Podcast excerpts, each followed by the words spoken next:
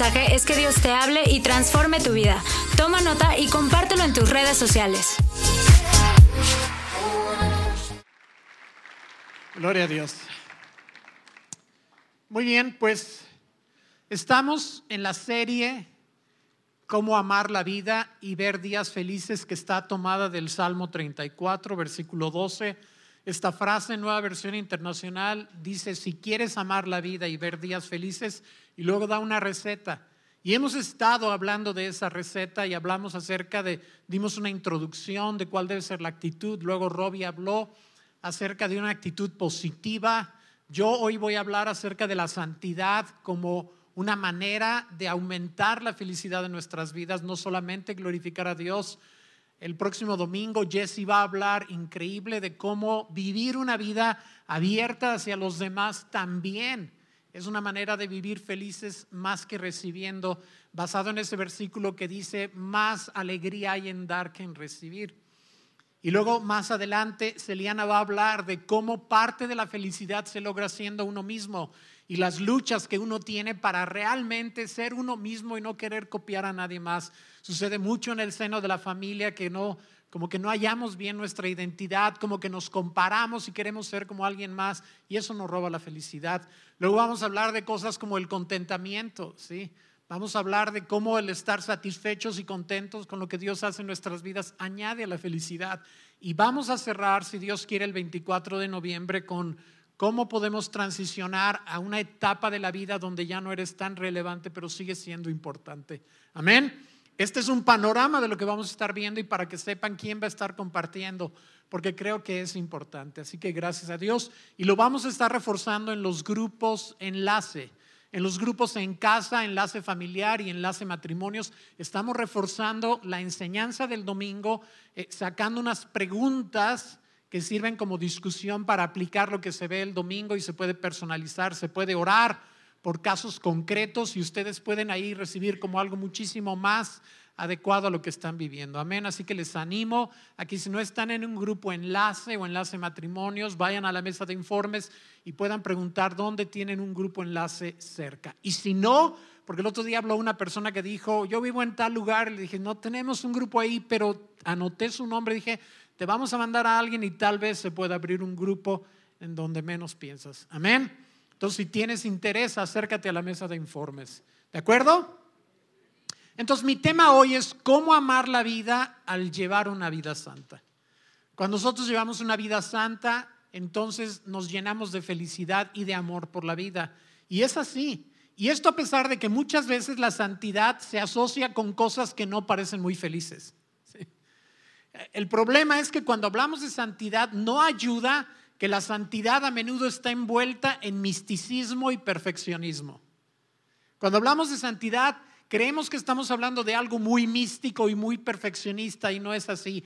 Pensamos que los santos, como se cree en la tradición, son personas increíblemente excepcionales, que no hay muchos de esos, que son personas muy especiales, que nunca tienen un mal pensamiento ni una mala acción, no tienen una mala conducta y entonces pensamos que la santidad es algo que está ya como en la punta del Everest y que es inalcanzable. Y no, lo que yo espero con el favor de Dios y la unción del Espíritu Santo es ayudarte a ver que la santidad es accesible a nuestras vidas.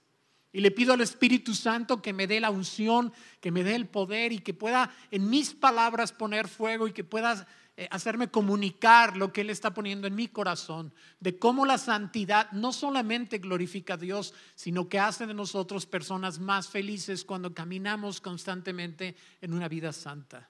Amén. Y bueno, para empezar, ¿cómo definimos la santidad? Si no estamos pensando que la santidad es esa cosa como mística, perfeccionista, remilgosa, ya sabes, mojigatona y ese tipo de cosas, y no va por ahí. La santidad sencillamente es salud espiritual. Es lo que es. Se parece a la salud física, pero en el ámbito espiritual. De hecho, las palabras sano y santo vienen de la misma raíz. Si a sano le añades una T, ya tienes santo. Y están muy, muy relacionadas. Amén. Ah, en este tiempo, la santidad lo podemos ver como estar en forma espiritualmente. Eso es la santidad. estar en forma espiritualmente. Estamos en un tiempo en el que la cultura física es muy importante. En cada esquina hay un gimnasio, ¿no es cierto? allá por la casa ya abrieron uno ahí cerquitita, como diciendo, órale compadre, este mensaje es para ti. Pero hay gimnasios por todos lados y sabes, ya no es tan difícil estar en forma en realidad. De hecho, cuando sales a la calle, ves que mucha gente, cada vez más personas están en forma. Hasta siente uno así medio como raro, ¿no? Porque cada vez más personas vas al centro comercial o si vas a la playa, muchísima más gente que antes está en forma físicamente. Y esto para mí es como una invitación en el ámbito espiritual de que no es tan inaccesible llevar una vida en forma espiritualmente. De hecho, el apóstol Pablo le dice a Timoteo literalmente, le dice, el ejercicio físico aprovecha, pero no tanto como ejercitarse para la piedad. En primera de Timoteo, capítulo 4, versículo 7 en Reina Valera dice, ejercítate para la piedad. Y piedad en este contexto no significa misericordia, piedad significa una vida de dedicación a Dios, estar dedicados a Dios. Me encanta que la traducción en inglés The Message agarra estos versículos de primera de Timoteo 4 del 7 al 9 y los amplía de una manera increíble y hermosa y dice, mantente alejado de esas tontas historias disfrazadas de religión Ejercítate diariamente en Dios. Y añade el diariamente porque está implícito en el verbo original. Ejercítate diariamente en Dios. Nada de flacidez y bofencia espiritual, por favor. Las rutinas en los gimnasios son útiles, pero una vida disciplinada en Dios lo es mucho más. Poniéndote en forma tanto aquí como en la eternidad, puedes contar con ello. Tómalo muy a pecho. Es como un recordatorio de Pablo a su discípulo Timoteo diciéndole, mira, está bien que hagas ejercicio, pero está muchísimo mejor que hagas ejercicio espiritual y que mantengas tu alma en una, en, un en una buena condición de salud espiritual. Amén. Entonces, esta cita me dice que podemos enfocar la santidad de alguna forma como enfocamos el ejercicio. ¿sí? Y dices, bueno, pues ya me amolaste porque no te crees que ya me llama mucho la atención el ejercicio. Pero no lo podemos evitar. Si nosotros queremos vivir en una santidad atractiva y vibrante todo el tiempo, necesitamos enfocarlo como enfocamos otras áreas de la vida, como es el ejercicio. ¿Sabes? Porque es algo que necesitamos practicar y practicar. Y que al principio, si no estás acostumbrado, te cuesta mucho trabajo, pero que después es algo que empiezas, si lo, si lo haces y te retroalimentas, empiezas a fluir en ello. Y así sucede con la santidad. Al principio parece que te cuesta trabajo, parece que disciplinar lo que haces, lo que comes espiritualmente y tus ejercicios espirituales pareciera como que es muy difícil porque no estás acostumbrado. Pero con el tiempo, conforme vas haciéndolo y vas viendo el resultado en tu vida y vas viendo que realmente te sientes mejor espiritualmente porque llevas una vida sana y santa espiritualmente, empiezas a fluir, empiezas realmente a crecer. ¿Me explico? pero ¿cómo está conectada la salud espiritual o santidad con la felicidad y la alegría? Pues sencillamente, si no estás sano espiritualmente, no puedes estar muy feliz. Si tu vida está atrapada en pecados irresueltos, si estás haciendo cosas que desagradan a Dios, si no estás bien en la voluntad de Dios, es muy difícil durar feliz por mucho tiempo, ¿sabes? empiezas como a sentirte mal, hay algo que te mordisquea la conciencia y no te deja disfrutar de la felicidad y de la libertad. Para ser verdaderamente felices y plenos necesitamos agarrar el toro por los cuernos y me refiero a la santidad. Necesitamos entrar de lleno en ella, anhelarla, luchar con ella, adoptarla, hacerla nuestra, ejercitarnos, disciplinarnos, entrarle, confiar en el poder del Espíritu Santo y saber que el Espíritu Santo tiene el poder de llevarnos a vidas de santidad y de salud espiritual. Amén. Esta conexión entre santidad y felicidad está muy clara en el Salmo 32.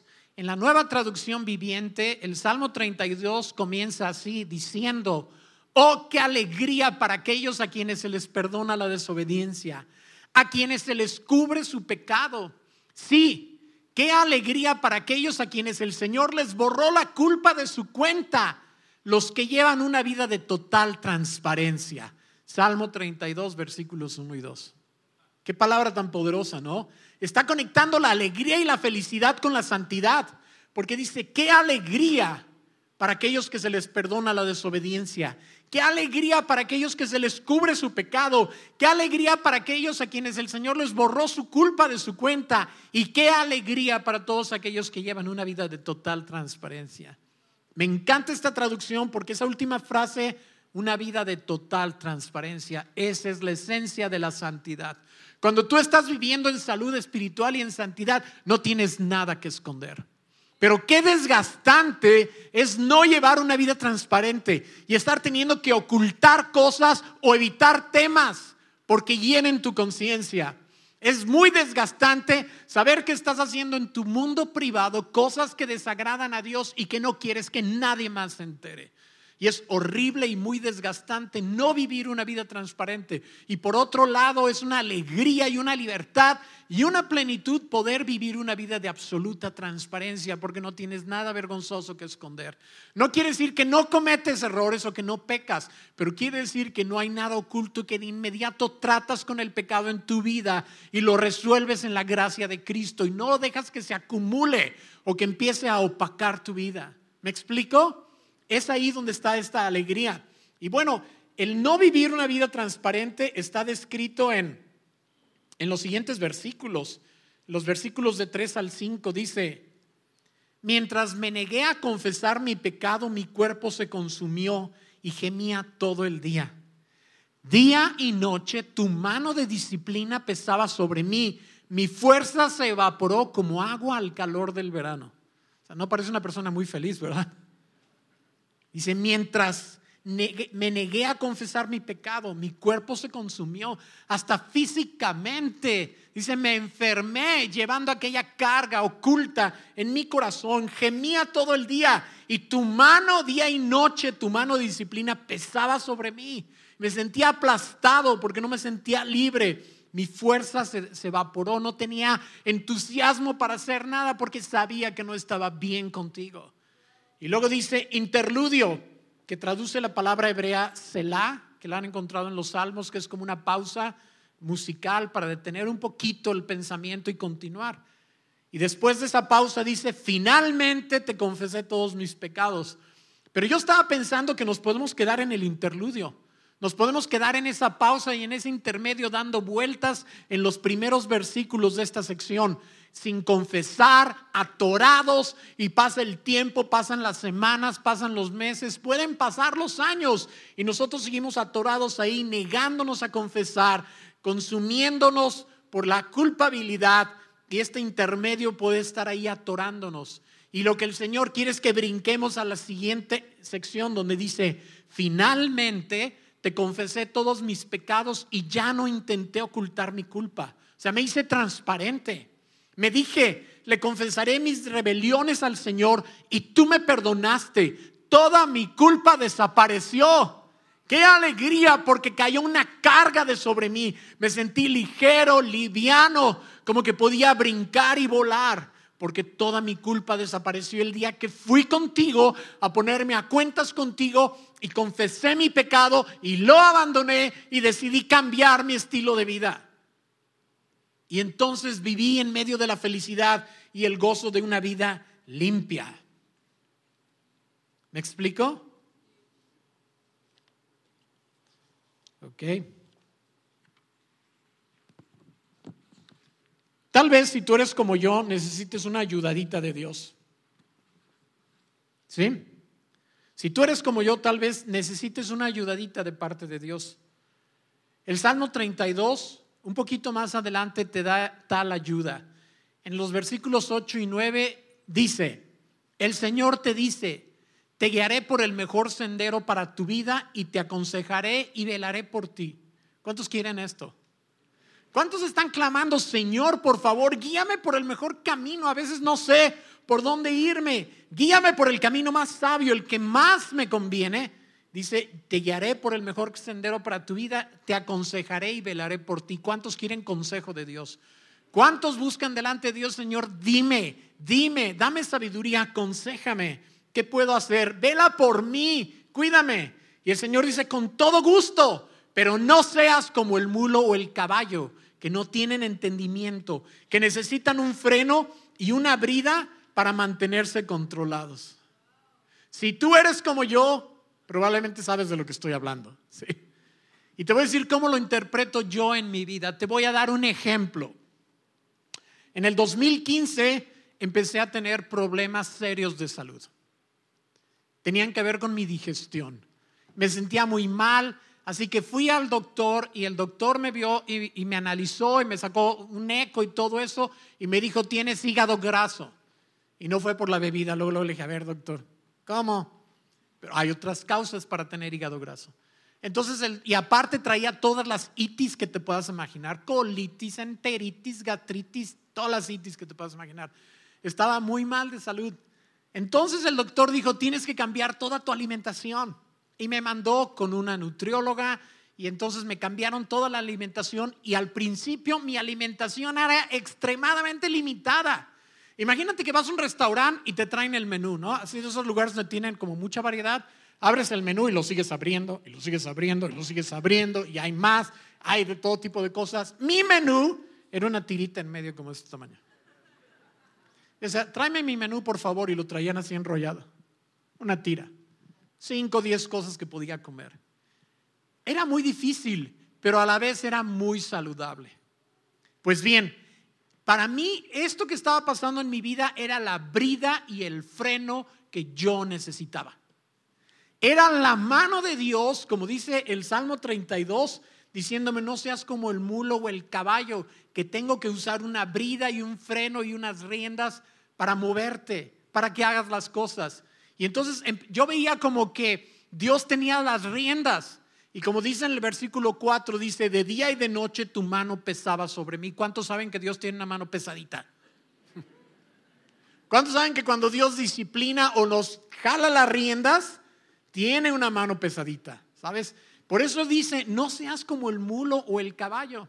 Pues bien, para mí esos problemas físicos, esa falta de salud estaba siendo la forma en que Dios estaba jalando las riendas y estaba poniéndome una brida y un freno y estaba metiéndome en cintura, utilizando esas cosas difíciles.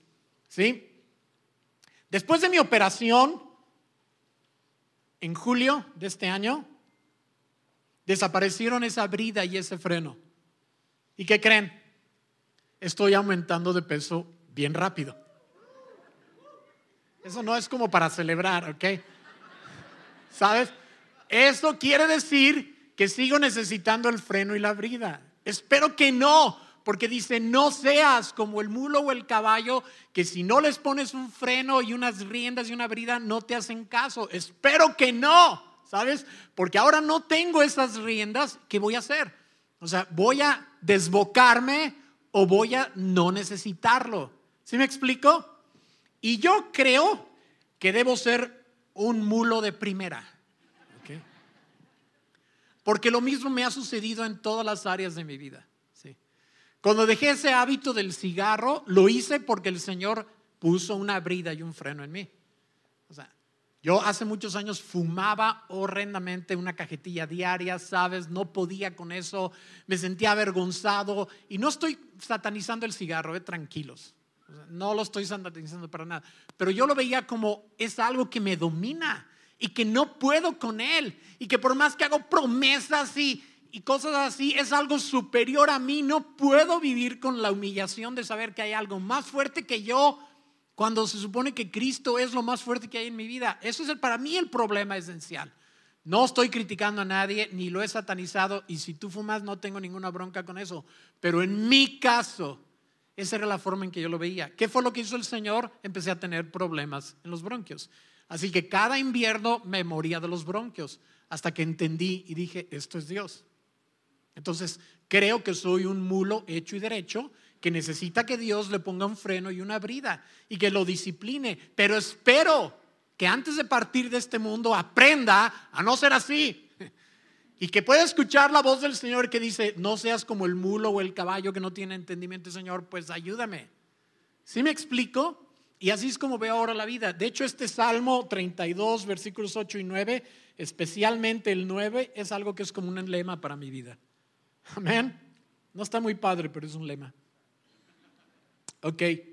Ah, otra cosa que necesitamos, aparte de eh, ayuda extra en forma de disciplina del Señor y que debemos de reconocer y, y la verdad aceptarla y hacerle caso, pero otra cosa que necesitamos es que tenemos que aprender a recibir el perdón de Dios.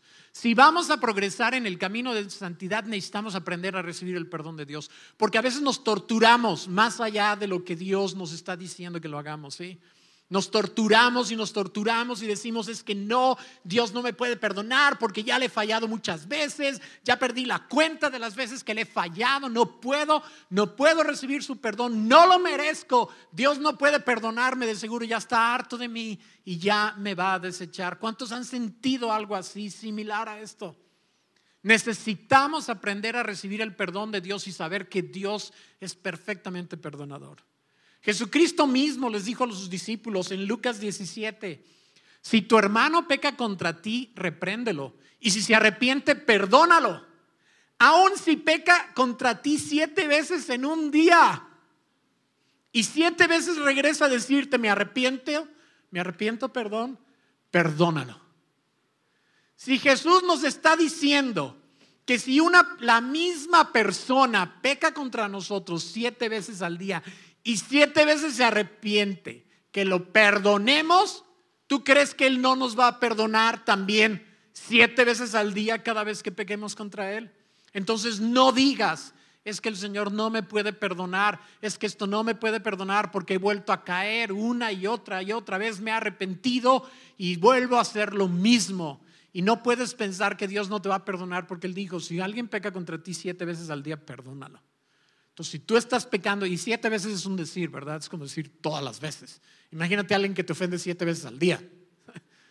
Así que si tú estás ofendiendo a Dios de alguna manera, recibe su perdón, arrepiéntete y recibe su perdón. Amén. Vamos a regresar al Salmo 32, versículos 1 y 2, porque hay mucho en estas frases. De hecho, dice, ya lo leímos, pero voy a leer porque quiero subrayar la primera frase y la última frase. La primera frase dice, oh, qué alegría para aquellos. Y la última frase dice, los que llevan una vida de total transparencia. Y en medio hay una serie de cosas que ya las leímos. Pero lo que quiero que veas es que entre la primera frase que dice, qué alegría para aquellos, y la última frase que dice, los que llevan una vida de total transparencia, hay una serie de cosas increíbles que Dios ha hecho en medio. Y eso que está en medio de estas dos frases son cosas como desobediencia perdonada, pecados cubiertos, culpas borradas. Dios ha hecho todo para que nosotros vivamos vidas santas. Nos ha perdonado la desobediencia, ha cubierto nuestros pecados y ha borrado nuestras culpas. Y todo eso lo hizo a través de la cruz de Cristo. Y esto es bien importante. Es bien importante que tengamos una base doctrinal para lo que creemos. En Romanos 3:23, que es un versículo tan poderoso que fue el versículo que lanzó la reforma con Lutero, Romanos 3:23 dice, pues todos hemos pecado y esto nos mantiene lejos de Dios, excluidos de su gloriosa presencia. Sin embargo, ¿escucharon? ¿Quiénes? Todos hemos pecado. ¿Y quiénes están excluidos? Todos los que hemos pecado estamos excluidos de su gloria, de su presencia. Sin embargo, porque esta es la mala noticia, pero viene la buena noticia. El siguiente versículo dice, sin embargo, es un enorme sin embargo. Sin embargo, Dios nos declara ahora inocentes gratuita y bondadosamente por medio de Cristo Jesús, quien nos liberó del castigo de nuestros pecados, pues Dios ofreció a Jesús como el sacrificio por el pecado. Ahí está el Evangelio. En este versículo es impresionante, porque al principio la mala noticia es, estamos todos excluidos de la presencia de Dios a causa de nuestros pecados. Y es lo primero que entendemos cuando venimos a Cristo. Es lo primero. Y es lo primero que debemos de compartir con la gente. Debemos compartir con la gente, sabes que estás excluida de la presencia de Dios, estás excluido de la presencia de Dios por tus pecados. Y mucha gente te va a decir, pero si yo no soy el gran pecador o la gran pecadora, Entonces es que no tienes que ser un gran pecador o un pequeño pecador, con que seas un pecador, basta. El pecado es pecado delante de Dios. Esa es la primera, pero luego le dices, te tengo una buena noticia. Y la buena noticia es que sin embargo, Dios declara ahora inocentes gratuita y bondadosamente por medio de Cristo Jesús, quien nos liberó del castigo de nuestros pecados, pues Dios ofreció a Jesús como el sacrificio por el pecado. Y continúa en el tercer versículo aquí, las personas son declaradas inocentes ahora a los ojos de Dios cuando creen que Jesús sacrificó su vida al derramar su sangre por ellos. Qué grueso. Aquí está todo el Evangelio en estos tres versículos de Romanos 3, 23 al 25. Ahí está todo el Evangelio. Las personas son declaradas inocentes a los ojos de Dios cuando creen que Jesús sacrificó su vida al derramar su sangre por ellos. Es lo que Pablo llama justificación. Ya somos declarados justos, inocentes. ¿Me explico? Entonces, esta es la gran noticia que debemos de compartir. Y el día de ayer varias personas de aquí de IPB salieron a compartir el Evangelio en las calles. Y llegaron con testimonios increíbles porque hablaron de estas cosas y gente recibió a Cristo. Y es algo que el Espíritu Santo nos va, nos va, a estar llamando a hacer más y más y más porque no podemos guardarnos esta doble noticia. Primero la mala y luego la buena, porque es demasiado buena. Evangelio quiere decir la buena noticia. Amén.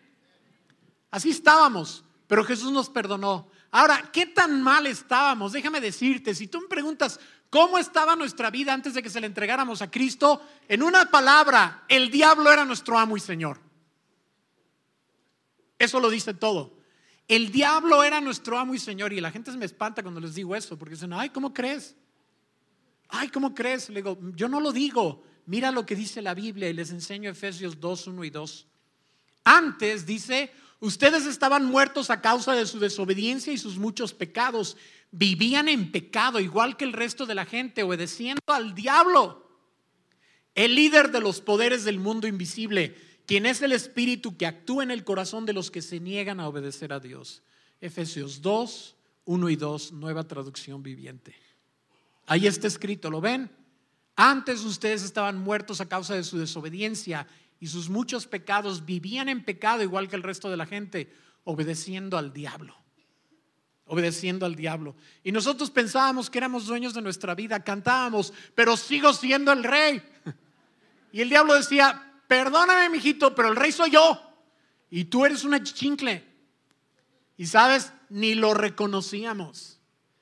Pero cuando le entregamos nuestra vida a Cristo, cuando lo recibimos en nuestro corazón y aceptamos el perdón de nuestros pecados, el Señor nos trasladó del reino de Satanás a su propio reino. Y dice la escritura en Colosenses 1, 13 y 14, pues Él nos rescató del reino de la oscuridad y nos trasladó al reino de su Hijo amado, quien compró nuestra libertad y perdonó nuestros pecados.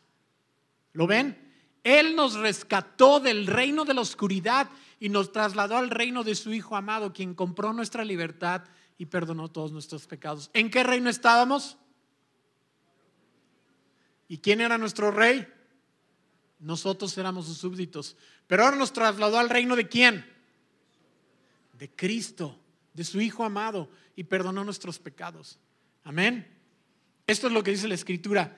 Satanás ya no es nuestro dueño. ¿Creen esto? Satanás ya no es nuestro dueño pero te mentiría si no te dijera que sigue siendo dueño de nuestra carne. Tienes que saber esto, es verdad. Él ya no es nuestro dueño, pero sigue siendo dueño de nuestra carne. Y no me refiero al cuerpo físico, me refiero a lo, lo, que Pablo llama la carne, nuestra naturaleza antigua, nuestra naturaleza pecaminosa. Satanás sigue siendo dueño de eso. Si nosotros nos movemos en ese ámbito, nos estamos moviendo en terreno que le pertenece. No es mi dueño, pero sigue siendo dueño de mi carne. Y te voy a dar dos versículos, nada más, en Romanos para probarte esto. Romanos 8:7 dice, pues la naturaleza pecaminosa, la carne, es enemiga de Dios siempre. Nunca obedeció las leyes de Dios y jamás lo hará. Es inútil que quieras educar a tu carne o que obedezca las leyes de Dios tienes que vivir fuera de ella. Y en Romanos 7, 8, 18, perdón, 7, 18 dice, Yo sé que en mí, es decir, en mi naturaleza pecaminosa no existe nada bueno. Quiero hacer lo que es correcto, pero no puedo. Seguimos teniendo una carne. Está crucificada en la cruz con Cristo, pero seguimos teniéndola. Una naturaleza pecaminosa. ¿sí? No se refiere al cuerpo, pero está relacionada con él. Se refiere a nuestra naturaleza pecaminosa que teníamos antes. Y antes era lo único que teníamos. Solo esa naturaleza. Pero ahora que nos entregamos a Cristo se nos dio una naturaleza nueva. Dice que si alguno está en Él, nueva criatura es. Las cosas viejas pasaron y aquí todas son hechas nuevas. Ahora tenemos una nueva naturaleza poderosa en Cristo para suprimir y dominar y contrarrestar a la vieja naturaleza que está allí, vencida, crucificada, pero que muchas veces nos lleva a hacer cosas que ofenden a Dios. Porque muchas veces seguimos haciéndole caso cuando ya no tenemos que. Pues la escritura dice en Romanos 8:12, por lo tanto, amados hermanos, hermanos, no están obligados a hacer lo que su naturaleza pecaminosa los incite a hacer. ¿Escucharon? No están obligados a hacer lo que su naturaleza pecaminosa los incita a hacer. Pues si viven obedeciéndola, morirán. Pero si mediante el poder del Espíritu hacen morir las acciones de la naturaleza pecaminosa, vivirán pues todos los que son guiados por el Espíritu de Dios son los hijos de Dios. Aquí está diciendo Pablo que no tenemos por qué hacerle caso a esa naturaleza vencida y clavada en la cruz. No tenemos por qué seguir sus inclinaciones ni sus impulsos. No tenemos por qué hacerlo, porque ahora tenemos una nueva naturaleza, la cual está habitada por el Espíritu Santo y, empoderada por el Espíritu Santo. Y tenemos en nosotros la capacidad de suprimir esa vieja naturaleza que antes era nuestra dueña. Sí, Satanás sigue siendo dueño de nuestra carne, pero si nosotros nos mantenemos viviendo en el Espíritu y no haciendo las obras de la carne, ¿sabes? Podemos llevar vidas llenas de victoria y de salud espiritual y de santidad. No somos infalibles, pero crecemos. Puse aquí, esta nueva realidad debe dominar nuestras vidas y producir una conducta santa y agradable a Dios. Una conducta que de paso, pero no de paso, sea una luz para guiar a otros a casa. De paso, pero no de paso, porque no es secundario, es muy importante. Esa conducta nueva en la que vivimos guía a otros al hogar. ¿Sabes? Nosotros podemos tener un super rollo y sabernos el Evangelio perfectamente pero si nuestras vidas no lo respaldan, no tendrá poder. Pero si nosotros llevamos una vida limpia, sana espiritualmente, las personas van a decir, ¿cómo lo hiciste? Y los vas a poder guiar a casa. Vas a poder decir, no es porque yo sea bueno, no soy nadie en especial, no soy un santo en el sentido tradicional de la palabra, pero soy un santo en el sentido bíblico, ¿sabes? Y los puedes guiar a casa. Y no es nada más de paso, porque estamos en este mundo para guiarlos de nuevo al hogar, como nosotros hemos encontrado el camino de regreso. La santidad es el atractor más poderoso. Cuando las personas ven que nosotros hablamos de manera diferente, que no hablamos todo el tiempo con palabrotas, que nos abstenemos de tomar lo que no es nuestro, que hacemos a un lado la inmoralidad, que somos sinceros, transparentes, que no andamos en tranzas, que somos diferentes. Cuando la gente ve eso, ve el camino a casa. Ve el camino de la manera más clara, como si fuera iluminado por el poder de Dios. Cuando nosotros estamos viviendo una vida plena, que dicho sea de paso, insisto, nos hace más felices. Cuando ellos ven la alegría limpia y pura de una persona que está haciendo todo su esfuerzo confiando en el poder de Dios por llevar una vida santa, es como que de repente se ilumina el camino y las personas pueden decir claramente, es para allá. Cuando tú les hablas, es probable que ilumines el camino, pero no siempre. Tal vez medio lo ven, como curveando ahí el camino, medio sí, medio no en tus palabras.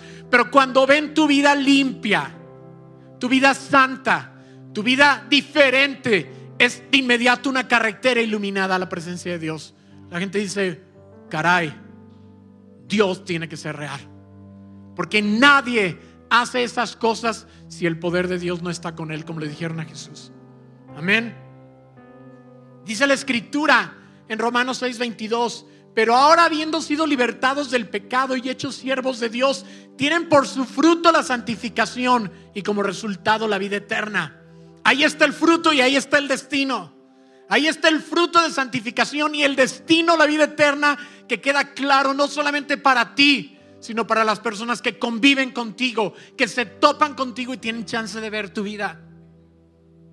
Que ven el fruto de la santidad en tu vida y ven como resultado o como dice la palabra, también se puede traducir como el, la meta final, la vida eterna. Esto es lo que quiero decir, que cuando alguien te ve, tu vida limpia, inmediatamente ve el camino a Dios. Entonces no solamente glorifica a Dios, no solamente te hace vivir más feliz, con una ligereza y una transparencia envidiables, sino que apunte el camino para los demás para que lleguen a Cristo. Ese es el poder de la santidad y está al alcance de nuestra vida, porque en nuestro corazón están las semillas de la santidad puestas ahí por el Espíritu Santo. Amén. Vamos a ponernos de pie, por favor.